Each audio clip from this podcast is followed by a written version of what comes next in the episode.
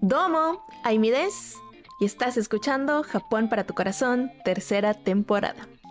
Japón para tu corazón es un podcast para ti que eres amante de la cultura japonesa, para que te lleves un pedacito de Japón para tu corazón. Mucho gusto si vas llegando y bienvenido de vuelta a ti mi amigo y mi amiga de Japón para tu corazón. Muchas gracias por siempre acompañarme y el día de hoy especialmente estoy emocionada por contarte de lo que son los preparativos para recibir un año nuevo en Japón o en una familia japonesa. En el episodio pasado te estuve contando de dos elementos súper importantes para recibir el año en Japón te conté de lo que es el Kadomatsu, este emoji, ¿te acuerdas? Y también te conté de este ser supremo llamado Toshigami-sama, que está relacionado con el episodio de hoy. Así es que si aún estás por escuchar el episodio pasado, corre a escuchar ese primero. Te voy a dejar el link abajito aquí en la descripción. Si escuchas ese episodio, siento que este episodio te va a hacer mucho más sentido, te va a saber mucho mejor.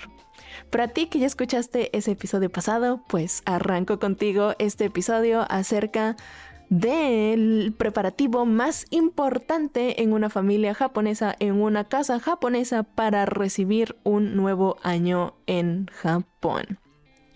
Y el preparativo más importante es hacer una limpieza profunda de todos los rincones y todos los espacios de la casa para recibir a Toshigami-sama, que es este ser supremo que desciende de las montañas para visitar cada una de nuestras casas donde se puso un Kadomatsu para recibir el año nuevo.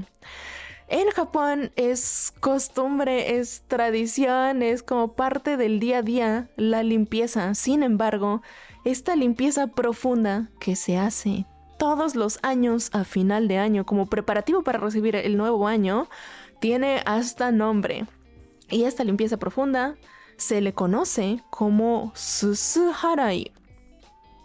Susuharai. Susuharai es una palabra en japonés que está dividida en dos partes. La primera, susu, literalmente significa ojin, y la segunda parte, harau, literalmente significa sacudir, remover. Es decir, Susuharai significa literalmente remover, sacudir el ojin. Y es que desde hace muchos, pero muchos, muchos años, en los templos budistas y en los santuarios shintoístas en Japón, se acostumbra a hacer el susuharai y se llama de esta forma porque en los templos y en los santuarios, pues ya te imaginarás, se acumula un chorro de hollín porque tienen velas prendidas a todas horas, todos los días y también tienen, suelen tener inciensos, inciensos, perdón, eh, prendidos todos los días a todas horas. Por lo que el hollín se acumula dentro del templo y el polvo se acumula fuera del templo. Así es que se estableció un día, generalmente se hace el 13 de diciembre, el Suzuharai, en la mayoría de los templos y santuarios en Japón. Y es una actividad que de verdad llena el corazón verlo. Estuve viendo varios videos de Suzuharai en YouTube para mejor informarme y mejor informarte, mejor informarnos juntos acerca del Suzuharai. Y es una actividad súper conmovedora. Te comparto las dos cosas, los dos puntos que de verdad me gustaron y me dieron muchas ganas de, unirme a uno algún día. Y es que no únicamente lo hace el personal del templo y el personal del santuario, sino que al ahí viene la, gente voluntaria, voluntariamente se acerca para participar en el Susuharai porque decían las personas que entrevistaron en, en varios de los clips que vi en YouTube Dicen, se siente bonito limpiar el templo, limpiar un santuario con todos, porque es una actividad que se hace de manera comunal. Eh, te trae una sensación de limpieza hasta del alma, decían. Y me gustó, eso me conmovió. Y también me gustó que, ¿qué crees? En estos lugares, santuarios y templos pues, tradicionales en Japón, se sigue limpiando a la antigüita. Y tú dirás, pues, ¿cómo que a la antigüita? Si hoy en día pues ya está la aspiradora eléctrica y automática, el robot va de un lado a otro. Pues, ¿qué crees? En estos templos y santuarios en Japón, pues sienten que es parte de limpiar tu interior, el limpiar el exterior y pues al parecer mientras más como tiempo le puedas dedicar para meditar y estar limpiando, pues mejor te limpias tu, tu alma también. Así es que el método tradicional es literal con ramitas de bambú, van desempolvando pues lo que es el techo del templo, las estatuas que están afuera, y luego con palitos más chiquitos de bambú y más firmes van limpiando el tatami, por ejemplo. El tatami hoy en día, pues ya, si vas a tiendas, hay muchos como artefactos, herramientas para limpiar el tatami, tela especial, pero estos cuates que vi en YouTube, y seguramente se hace así en la mayoría de los templos y santuarios en Japón, lo hacen con estas varas de bambú, ¿tú crees? Y se alinean todos de un lado del, cuarto, de un lado del templo. Eh, le digo templo, pero seguramente santuarios y templos se hace por igual. Se alinean todos los voluntarios y van de un lado del templo al otro, deslizándose todos juntos al unísono al mismo tiempo, mientras le van pegando al bambú. Te voy a dejar uno de estos videos como link en la descripción para que lo puedas pasar a ver. De verdad, conmovedor lo que es el Suzuharai, inclusive hoy en día, en este año 2022 en Japón, en los templos y santuarios. Me gustó, ojalá lo puedas pasar a ver. Como ya te dije, te voy a dejar el link en la descripción.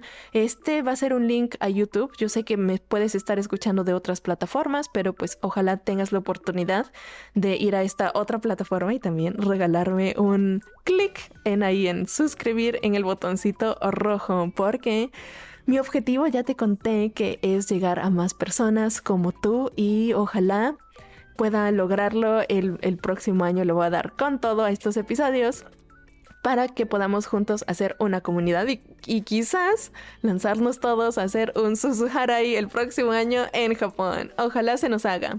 Pero bueno, eh, yéndonos a, a, lo que es el Suzuharai para el pueblo, para una casa común en Japón, este agarró un nombre como coloquial. Y el Suzuharai hoy en día pues ampliamente conocido por el pueblo se le llama Osoji. Y yo sé que quizás estás estudiando japonés o quizás eres un real amante de la cultura japonesa y de esta palabra ya, ya la conocías, esta ya la habías escuchado porque es como mucho más común. El Suzuharai suele utilizarse más pues para los templos, los santuarios. El Osoji es más como comunal. Y te cuento.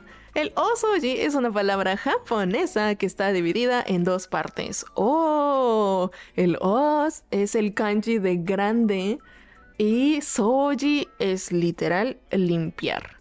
Es decir, el osoji es literalmente pues lo que es, lo que te vengo contando es una gran limpieza que se hace a final de año. ¿En qué consiste el osoji? Pues ya te dije el para qué se hace. El para qué se hace es para la recepción del Toshigami-sama. Pero el en qué consiste el osoji es bien interesante porque se limpia hasta el rincón más profundo de los cajones que te puedas imaginar en una casa tradicional japonesa. En mi familia normalmente estamos limpiando hasta el rincón del refri que este donde se acumula, se acumula el polvo, no ojin, pero sí el polvo y estamos limpiando también hasta los tatamis, el amido, que son estas rejitas de mosquitos que tienen principalmente las casas japonesas por, por los veranos, que ya te he contado que son calurosos. Los mosquitos están al por mayor. También estamos limpiando los amido, las ventanas, como todos los rincones profundos en donde normalmente en las limpiezas semanales, pues, pues por una u otra cosa no lo hacemos por falta de tiempo, esos son los espacios donde estamos llegando en el osoji. El osoji también consiste en hacer como limpieza de tus pertenencias, como para una desintoxicación personal. Si se te pasa la mano en las compras o si tienes que tienes ya, si sientes que tienes ya muchas cosas, pues el Osoji es un gran día para, pues, em, ver qué cosa puede ya pasar a una nueva vida. Por ejemplo, si yo tengo este suétercito que ya lo utilicé mucho este año, puedo pasar, puedo decidir este, pues darle una lavadita y donarlo a caridad durante mi Osoji o también puedo pues este venderlo hoy en día se usa mucho en Japón Yahoo Auction o Mercari que son plataformas en donde uno pasa a vender y comprar cosas de segunda mano así es que estos son los días en donde el este el japonés anda vendiendo y quizás inclusive comprando cosas de segunda mano. Así es que, pues, un buen, un una buena época también por si quieres comprar cosas de segunda mano. Se consiguen cosas buenas y a un buen precio en Japón si les quieres echar un ojo. Ahora, me encantaría saber, ¿se hace esta limpieza profunda en tu país o en el país donde vives? Porque siento que es necesidad humana sí hacer como una limpieza de vez en cuando. Y pues en Estados Unidos, en México, sí he escuchado que varios, varias personas sí hacen como una limpieza al año. No tiene un nombre y una tradición como en Japón, pero sí he escuchado que se hace y me encantaría escuchar si en tu país, si en el país donde vives, hacen algo similar. Como ya te he contado en varios episodios, siento que todos tenemos muchas de estas similitudes en tradiciones y costumbres.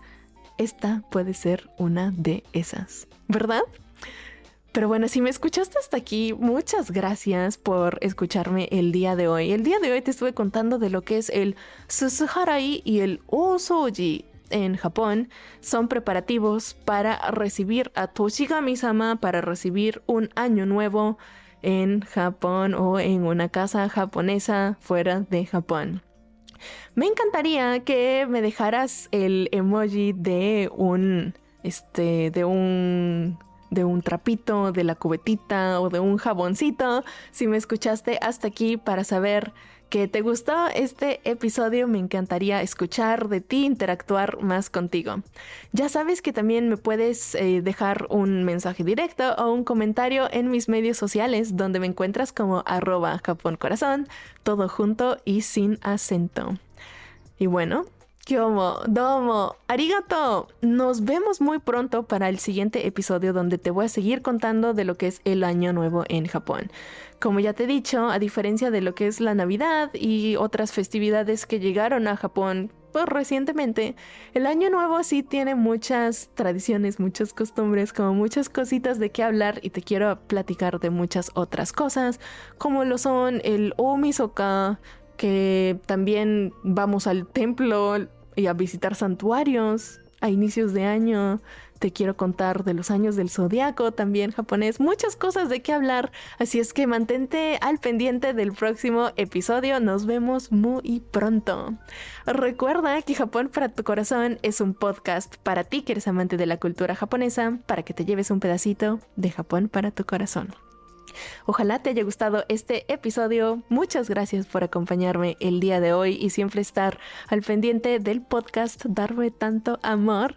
Nos vemos en la siguiente. Hasta la próxima.